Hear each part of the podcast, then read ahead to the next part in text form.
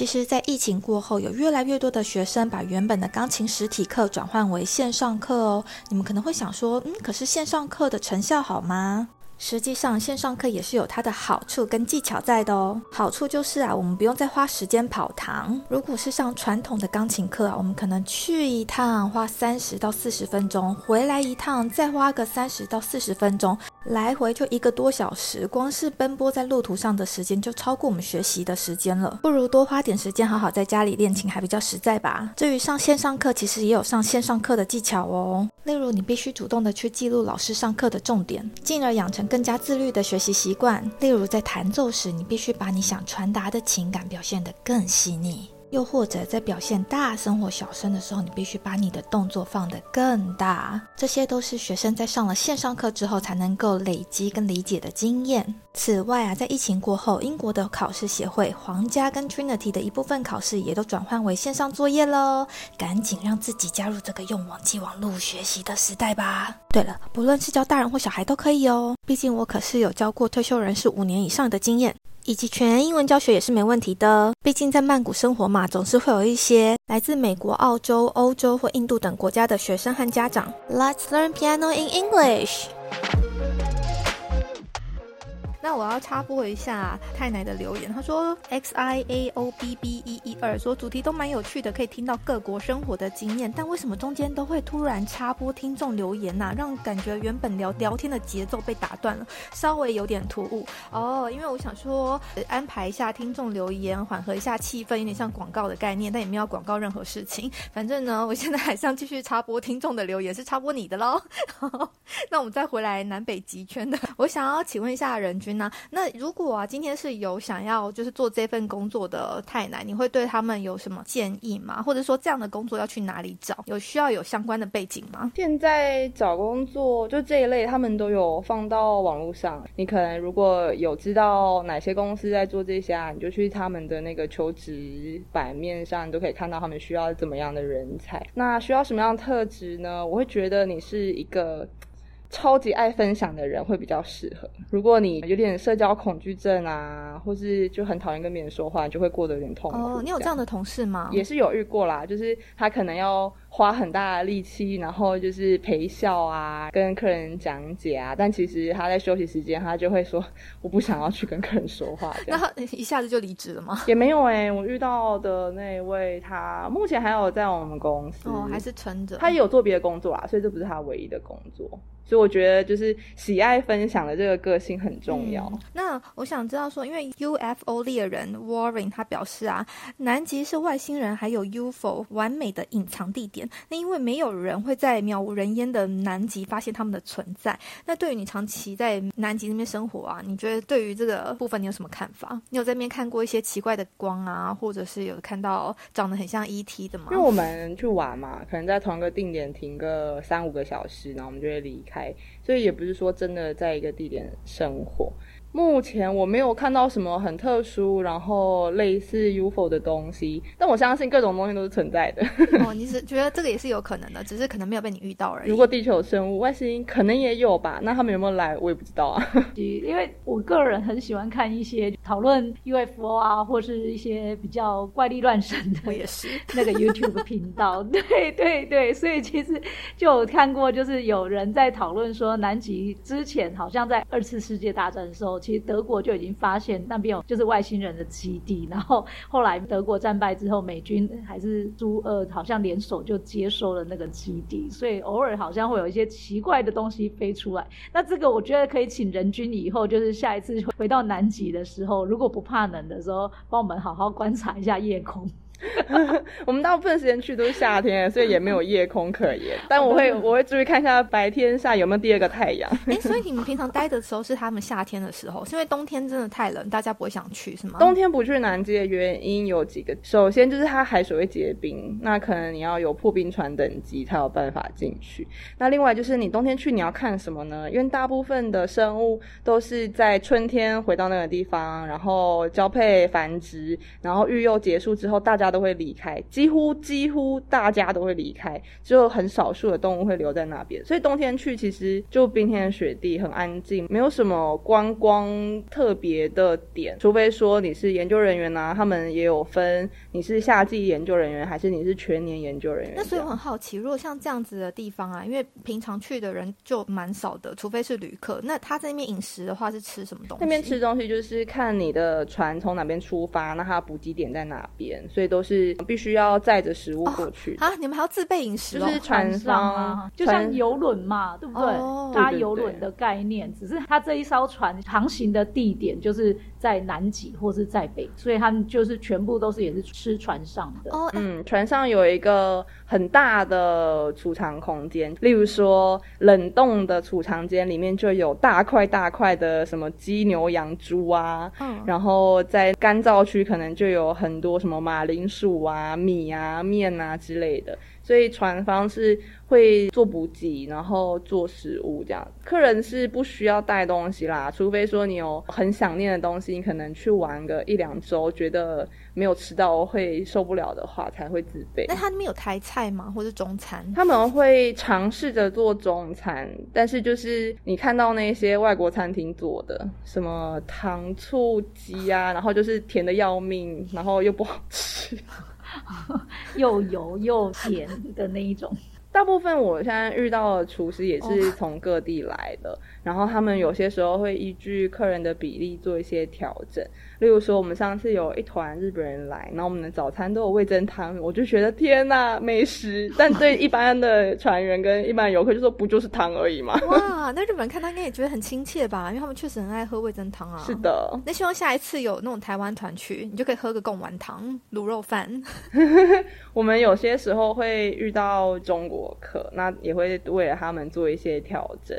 然后那时候就是我可以一解嘴馋的时候。对，思乡的。哎，其实你平常可以带泡面去啦，可以吧？还是因为有肉不行？不行吧？有肉的不行啊。你可以带素泡面，素泡面或是同一肉燥面可以，因为没有肉块。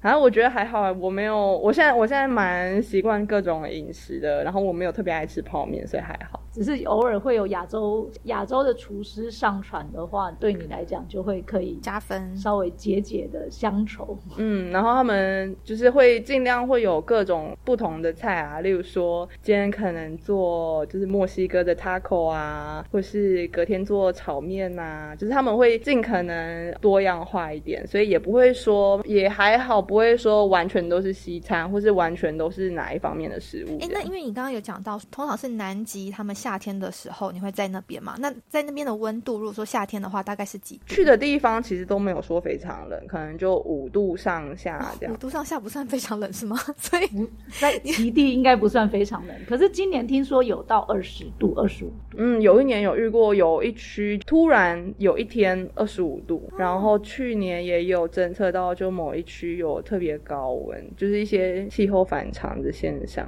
那所以你这几年冰山真的有？减少，嗯，如果你说长期的监测资料看起来，确实有一些冰川是融化速度有加快，少数有一些地方他们是反而增长的。所以他们做这个监察，也不是说我们今年看就说哦有冰块融化就是世界末日，因为本来夏天冰块就是会融化的，然后冬天来的时候又会有再有新的积雪。那他们这个长期的监测可能都要用十年、二十年为一个单位在观察。这样子的话，企鹅会不会热死？我是真心的。确实，他们有因气候议题，然后去做一些生物分布的调查，然后有一些它温度适合比较广的企鹅，它们确实数量是有增加的。例如说，绅士企鹅，他们现在不只是在亚南极地区。然后南极半岛或者是更南的部分，它们的数量都有增加。但是有一些企鹅，它们是只喜欢比较冷的天气，例如说阿德利企鹅，它们的数量就是减少的。所以你说它们有没有热死？它在一年要被热死的情况可能是不会，但是你可以由生育率啊，或者它们栖息地的迁徙来去做判断，确实是有这样的。嗯，哎，那所以说你说那个阿德 利阿德利吗？阿德企鹅。阿德利，阿德利哦，都可以，因为它其实就是一个译阿德利，中意。哦，对对音译对，然后所以他们他们是有在减少的，然后他们减少数量的原因很有可能是因为气候的关系，或者是说它有很多其他的原因，我们也不太确定说它是哪一个原因。嗯，因为要改变一个生物的习性，它的因子有很多。嗯那气候变迁是一个，那还有它的食物来源啊，还有像刚刚讲到的生殖企鹅，它数量很多，也有一个原因是因为它不太挑食，它找到什么吃什么。它如果找到磷虾，它就吃磷虾；如果它找到鱼，它也会吃鱼。那如果真的什么都没有，然后只有那个海豚的话，浮游动物的话，它也吃。可是阿德利企鹅就是一个挑嘴鸡。哦，它就是挑食，它就是如果没有、对，如果它没有磷虾，它可能就不爽吃，然后也不太爱吃鱼，所以气候变迁可能影响不是它本身，也影响到它的食物，可能也影响到它的栖地，所以你很难讲说是唯一单一一个什么因子。哦，那就是个性决定。那我有疑问哦，对，大家请保持 弹性。不是现在现在很推很流行磷虾油。那这代表真的是大量的捕捉南极的磷虾来制造，所以企鹅跟鲸鱼它们那是鲸鱼吗？它们的那植物不就会变少？嗯，没错，我们现在去南极玩的船变多，然后去南极捕捞磷虾的船也有变多。我们偶尔也会看到，就是如果你在网络上啊，或是有一个船的动态的 app，你也可以看到有一些渔船在附近。那现在南极国际公园旅游组织有划分一些区域，说哪些区域是捕捞的渔船是不能进来的，但是可以完全杜绝他们说不要让他们进来，不要跟这些企鹅或者鲸鱼抢食吗？目前还没有办法这么有力的去规范。那身为消费者，当然是呼吁大家，就是如果你有更好的替代商品，那你就可以选择别的，或者说磷虾油真的效果这么好吗？目前呢、也有人针对这个做研究，它本来主打的呢是降胆固醇，那他们吃了之后呢，有一些结果，那这些结果目前看到的结果都是没有显著差异，也就是说没有一定有效，或是这根本就没有效。那它目前啊被归在保健食品，也是因为这个原因，它不能上架当做药品，也就是说它没有办法一定百分之一百有效，或是它有效幅度呢根本就不高，或是甚至在没效的范围，所以也是呼吁大家不要这样浪费钱，把钱捐给那个偏执太太也是不错的。那这里我要爆一个小料，某天就是我有个学姐，他们一家人都是在医院里面当医师，然后他就说到说，他因为年纪大，也是有胆固醇过高的问题。那其实你只要有验出胆固醇超标啊，那你其实可以经由，就是你直接拿健保卡去医院。中医的话啦，去中医的话，你可以拿到某一项被列为中药里面的一个药品，可以非常有效降胆固醇。我现在忘记它是什么了。大家应该都查得到，而且胆固醇偏高，有些人是因为基因的原因，就可能家族大家每个人都有这个问题，但是有绝大部分是因为饮食的习惯，所以大家从根源开始改变。嗯，然后另外就是，其实降胆固醇，就是之前不是那什么大燕麦片吗？我没有要打广告，但是之前就是我身边有人接到贵格的这个自愿的人体试验，那你如果真的每天每三餐都吃的话，是的确是可以降胆固醇，但是问题是。当然，你也是要配合你其他的饮食习惯，也不能说太过量了。但是现在医学很难讲啊，因为每天都就是日新月异。也有人说，哎，胆固醇并不是从你吃造成，但是有吃一个东西真的会造成你胆固醇过高，就是零食，因为零食里面有不好的油，所以建议大家真的不要吃零食。这一个不小心就变成保健平台 了，哎欢迎叶配寻找偏执台。哎、可是我刚刚完全就觉得在说我耶，我觉得你这是在对我说的，是不是？对啊，哎，我不知道哎，你这么爱吃零食吗我？超爱吃零，我超爱吃零食的啊、每餐正餐吃完都一定要吃零食啊。那所以你现在胆固醇过高吗？我就是体脂过高啊，我去量我是三十一啊，体脂过高，可是你的胆固醇呢？胆固醇好像还好，胆固醇还在控制。假的，眼睛业障重，闭起来看不到。自己不就不要看到它。对，好了，零食还是少吃啦。对，我们嗯大家少吃。那我想问一下任君，就是你做这份工作之后，你有觉得你的环保意识更抬头了吗？我觉得我本来就蛮有环保意识的，嗯，然后也有人说，你做这个工作，还有游客来，本身就是一个不环保的行为。就例如说，你搭乘的船是不是就会燃烧很多的油？然后你这些游客也是要搭飞机来嘛，那是不是就增加你的碳足迹之类之类？所以你也很难说，那大家就很环保，不要来什么之类的。对啊，干嘛那么激进啊？拜托他们就算不去这里，会去别的地方，好不好？大家想太多，笑死人了。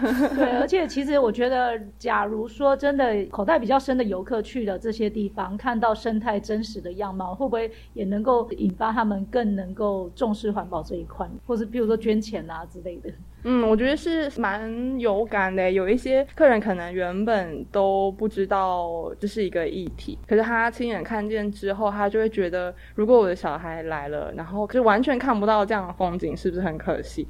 那我们船上也是会有一些讲座，就除了教育性的、啊、娱乐性的，那有些时候也会讲到一些跟气候或者跟环保相关的议题。然后现在船方我们也都会采用就是非一次性的餐具。我记得一开始。的时候有一些，例如说酒吧，你一定会提供吸管，有一些鸡尾酒啊，它会配两根细的吸管什么的。那现在全部都有做一些调整，那就不要用塑胶的吸管啊，在垃圾减少啊，或是在可以重复使用的方面有做一些功夫。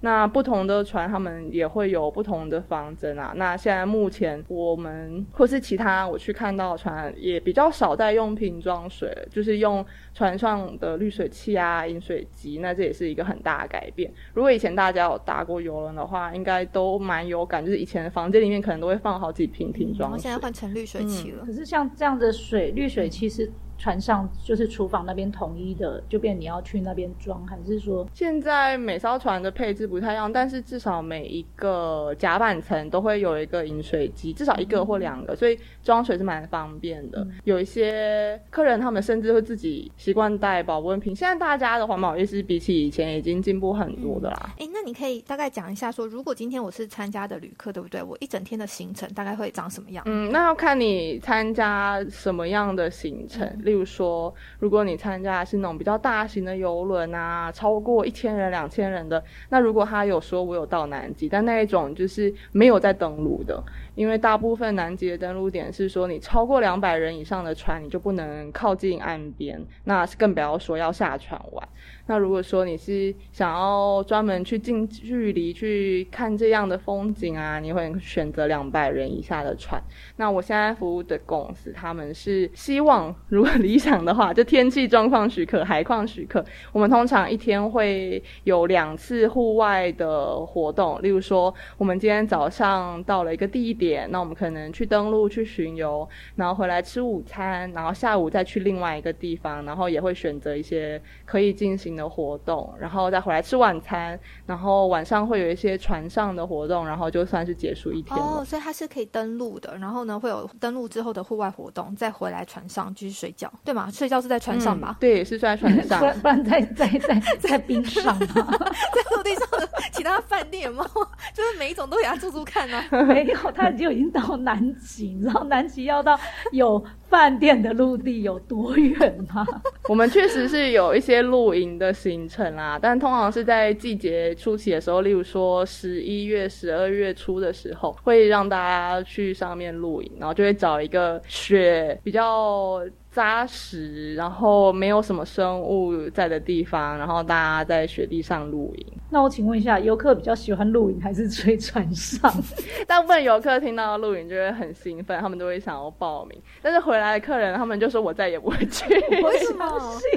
很冷吧？是我睡过几次，我是觉得蛮冷的。但是因为准备的睡袋都是那种适合零下的那种等级，所以其实是不会说没办法睡。那有。些人他本身很怕热啊，他还回来的时候就是说：“天哪，这这么热，要怎么睡？就是这个睡袋也太保暖。”那有些有人是冷到睡不着，然后可能我们在收队前他就已经起床，然后都打包好，已经吵着要回家这样。所以就是很两极化啦，但大部分的客人会觉得是一个很不错的体验。但你问他要不要再花一次这么多的钱再去露营一次，可能有些人就会说不用谢谢。我觉得如果是我，我也不想露营啊！真的吗？我以为你会耶，这感觉很有 会。没有没有没有没有没有，因为之前也露营过，有一年就是有一次去嘉明湖，就是用露营的方式，就是睡帐篷的方式，真的不好睡，而且那个冷，我相信在极地的话，你知道，虽然你的睡袋是暖的，但是你的脸要露出来。来，你的鼻子要露出来呼吸，应该还是很冷啊。确实鼻子很冷。我之前去，然后我就是怎么样都找不到一个好的姿势，就是我可以全身上下都很保暖，因为鼻子露出来啊，然后睡一睡，然后脸就被冻醒。因为在那边露营还蛮有趣的哦，它是没有搭帐篷的，是没有帐篷。对，它就是，所以我们会准备就是睡就是冰上，然后就是看着星空这样子，没有星空，因为就是永日。对，永日，所以我们基本装备就是我们会先有一个隔热垫铺在下面，然后呢，呢就是如果我们由外到里来讲的装备，就是先有个隔热垫铺在冰上，然后呢会有一个防水层，像睡袋一样的防水层，然后里面会有一个真正的睡袋。然后睡袋里面会有一个刷毛的被单那一类的，但是也是做成睡袋的形状。那你的人就这样钻进去，所以你是就是像一个虫蛹一样躺在冰上这哎、样。好特别的体验哦！哇，因为我觉得、呃、Kenny，我觉得这个你会想要哎、再次推荐你一次，并没有，并没有，没有，不不行不行，因为这样只有脸会晒黑。确实要擦防晒油睡觉哦。永昼真的会晒黑，而且你怎么睡得着？那么亮，你如果说有帐篷，可能还可以遮一下光。哦，但是有趣的是，你每次去都会是不一样的情况。就算你去同一个地方露营，你可能今天遇到的跟下次遇到的就会不一样。你会看到就是光线它角度慢慢的变斜，虽然说永昼嘛，但是太阳还是会转动角度。那在半夜的时候拍照，其实风景是很漂亮的哦。然后因为从去年开始，就是担心禽流感蔓延到南极，所以有规定说，我们选择露营地点呢，都是要选择没有企鹅的栖息地，然后没有这么多生物的地方。但我们有一次选到的那一个点，刚好也是威德海豹上岸休息的地方。然后威德海豹是一个唱歌很可爱的一种海豹，然后 那些乘客他们就几乎整晚都没有在听他唱歌。有些人说，对，有些人说天哪，实在是太可爱，然后有些人说拜托吵死了。你看他们唱歌声音是怎样？我没有办法学，但是就很像来自外太空的音乐。大家可以在 YouTube 搜寻 Widow Seal Singing，大家就会听到，这超乎你的想象，它根本就不像一个动物发出来的声音。大推。那 Widow 要怎么拼？W E D D L E，、哦好然后 Seal，对，大家试试看，要不然就是那个 Pervia 找一个链接，然后大家进去听一听，蛮、有趣的。好哎、我找一个贴给你。好好，没问题，非常的期待。那我想要请问一下，如果今天是旅客嘛，我想要去的话，你会推荐什么时间点去呢？比较适合？通常就是船哈会有一整季的行程出来，然后它可能有些比较短的啊，那有些比较长，那有一些是只有去南极半岛，然后有一些是会连亚南极的小岛也会去。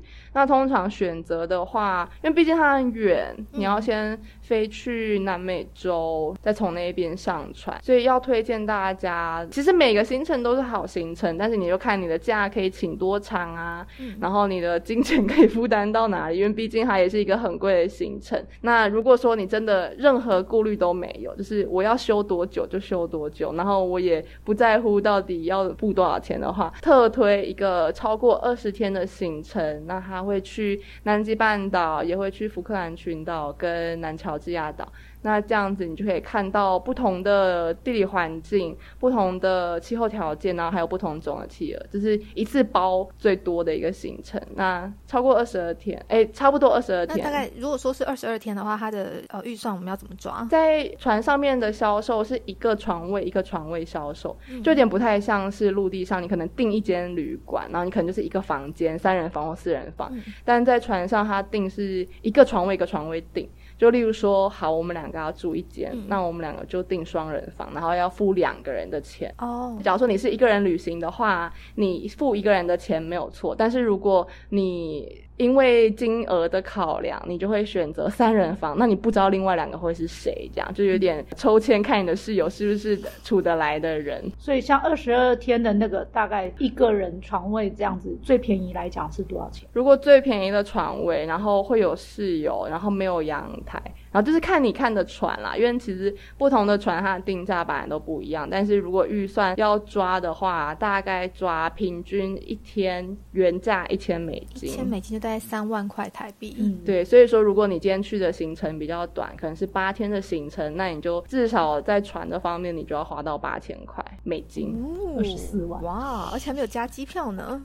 嗯，机票就要另外。那当然，你也可以有比较经济实惠的方式。有很多背包客，他们就是一边玩，然后一边看有没有玩鸟票，然后有的话就会上传。那这玩鸟票有些时候是对折，甚至更多，那也是可以赌赌看的。但是通常玩鸟票就是卖剩下床位。我之前遇到一对小夫妻，他们是香港人，那他们就买了这个票上来玩，但是因为没有单一个空的房间。所以他们呢，女生只好去跟另外一个单独旅行的女生成为室友，然后男生去了另外一间房间，就是被安排到没有同一间这样。哦，那我还想说，女生去跟另外男生陌生男生睡，我想说这就精彩了。这回到北极的换妻，对对，换妻。想说都来了，就他们目前可能也没有，不要这样子。那那你呃，如果推荐的话，行程的时间大概是几月会比较适合？南极季通常从十一月开始，一直到三月中结束。那每个季节会看到不太一样的风景，就例如说，你季节出去啊，雪都还很白，山都还是被雪覆盖，会很漂亮。因为台湾看不到雪嘛，所以你通常看到雪就会觉得哇，天哪，好美。然后这一些生物可能呢，也才刚刚回到南极，他们正要筑巢，或是正要找到他们的伴侣，还有求偶啊、交配的行程。所以季节初你会看到一些十八禁的画面。哦，哇，这 Discovery 现实上在上演。对啊，然后如果是以企鹅的时辰来讲的话，在下一个月可能就看到他们孵蛋，然后在下一个月大概一月前后会看到小企鹅已经孵出来了，然后二月会看。到小企鹅变成中企鹅，那每个季节看到的东西不太一样。那金鱼它迁徙回来的时间也不太一样，所以什么时间去都还蛮好的。那会看到不一样的东西。那如果你季节比较偏尾声的话，那雪有些地方呢都已经融化掉，那走在比较泥泞的地板。那有一些雪还没融化的呢，下面有藻类生长，那雪地变成不是纯白的，会变成有像有粉红色的、有黄色、有绿色，就像彩虹一样，其实是蛮漂亮的。所以不不管什么季节去，风景跟生物的形态，我觉得都蛮值得。唯一如果要说反推的话呢，我会建议大家不要在三月中以后去。怎么说？通常你可能看船票啊，三月中以后的，例如说三月二十几号的啊，或是偏向三月底的，就会很便宜，很便宜。可是这个时候已经夏天尾声了。那很多动物，它们其实育幼都已经要结束，那它们也要迁徙往北。那你那时候去呢，可能看到的生物数量就没有这么多。因为我几乎每年都会在跟果冻见一次，至少见一次面，遇到一次啊。所以其实从一开始他只有去北极，到后来他又增加南极的带团之后，其实真的觉得就问的很多了。现在比较特殊的就是那个 UFO 这一题，我跟你讲这一题我超想问，我们期待。我真的超想问，真的，我们期待他哪一天分享那个有奇怪灯光的南极的照片。好，我注意观察，大家 或者奇怪的飞行物的照片。为了我们两个开第三只眼，真的。好，我加油。随时那个手机要备好，随时都要拍一下。看到奇怪要拍就。他下一次也可以分享，就是那个企鹅交配的，不要正常版的，我希望是那种失败版。失败版，你刚刚说什么彩头滑下来的那一种被打枪版那种照片的话也很棒。对对对，好，我我看一看。人就我想要问你哦，如果我们的听众啊，奶太奶们，他想要像你一样，就是呃复制贴上你的指牙，就是想要去做南北集团的导游，那你觉得你会想要给他们一些什么样的建议？他们需要做什么准备？首先，你可以去看一下他们的人才网，他们现在缺什么样的人才，然后你可以看一下哪一些跟你的专业是有重叠的，然后再去加强。因为就算我们船上的员工啊，也找不到两个一模一样背景，然后一模一样能力，所以也很难说你只要怎么样就可以怎么样。但是每一个人他在自己的专业上面都可以发光发热，然后有自己的个人魅力。所以看你本来的特质是什么，然后再加强，我觉得就可以。例如说，你可能很喜欢摄影，你很喜欢呃做影片，那你可以朝就是摄影向导的部分迈进，然后就例。比如说，你除了摄影精进之外，你可能要增加你修片的速度，因为在船上的工作，呃，脚步其实蛮快，没有办法，你修一张大片，然后就花一个一个礼拜这样，没有办法，因为可能你八天的行程，你最后一天就要给很多照片，那每一天可能要有一些产出啊，你要给客人看啊，然后在船上。上讲课啊，那你可能就会在摄影这方面要做一些调整或者做一些精进。那如果说你是喜欢户外运动的人，那我们船上也有一些其他的活动，例如说滑站板啊，或是划独木舟啊。那如果你是喜欢户外运动的人，那你可以去把自己的能力调到教练等级，然后去学呃冰水域救援之类的，然后再去投再去投履历，因为竞争者也是蛮多的。那每一个公司它除了求职页面之外，它也会放一个我们现有的队员的介绍。那你可以看一看你跟谁很相近，那你需要补一些什么样的专业，然后去从那边开始。那另外一件我很好奇的是，所以你在船上的时候，你的工作时数大概几个小时，还是二十四小时不眠不休？我们 有眠有休。我们其实本来也都没有在记录工时，我们可能就是早上从跟客人开始吃饭开始，然后一直到睡觉。但我们从去年还是前年开始，公司就说我们也要记录一下工时，就是要让大家就是要有一个至少要有多少的休息时间。然后我就发现，大部分的日子我可能工作的时间在十个小时到十二个小时之间。